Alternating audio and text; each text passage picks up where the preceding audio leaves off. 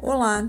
Hoje trarei mais uma parte do livro Viva Bem o Agora, da autora Louise Hay, para que você possa fazer conexões com a sua vida, com o seu momento atual. O trecho que irei ler se chama O que são afirmações? Para aqueles que não entendem muito bem quando falo de afirmações e nunca trabalharam com elas, gostaria de dar uma breve explicação sobre o que são e como funcionam. Em termos bem simples, uma afirmação é qualquer coisa que você diz ou pensa. Grande parte do que as pessoas pensam e falam é de cunho negativo, o que não cria boas experiências.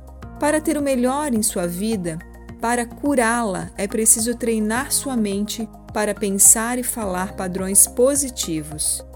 Uma afirmação abre portas, ela é o passo inicial no caminho para a mudança. Em suma, você está dizendo à sua mente subconsciente: Daqui em diante, eu estou assumindo a responsabilidade. Tenho consciência de que há algo que posso fazer para criar uma mudança.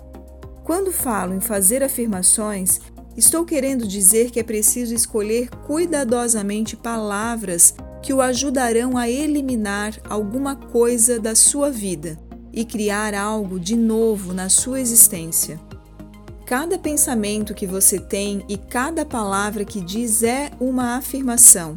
A conversa que tem consigo mesmo, seu diálogo interno, é uma torrente de afirmações. Você está constantemente usando afirmações em todos os momentos de sua vida, quer tenha ou não consciência disso. Está afirmando e criando suas experiências de vida com cada pensamento que tem e palavra que profere. Suas crenças são apenas os modelos de pensamento habituais que você aprendeu quando criança.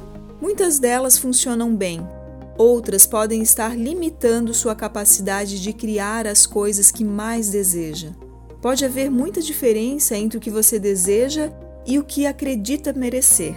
É necessário prestar atenção aos pensamentos para começar a eliminar aqueles que criam experiências não desejadas em sua vida.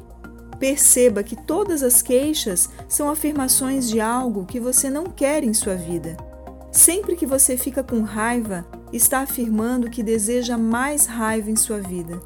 Sempre que pensa que é uma vítima, está afirmando que quer continuar a ser vítima.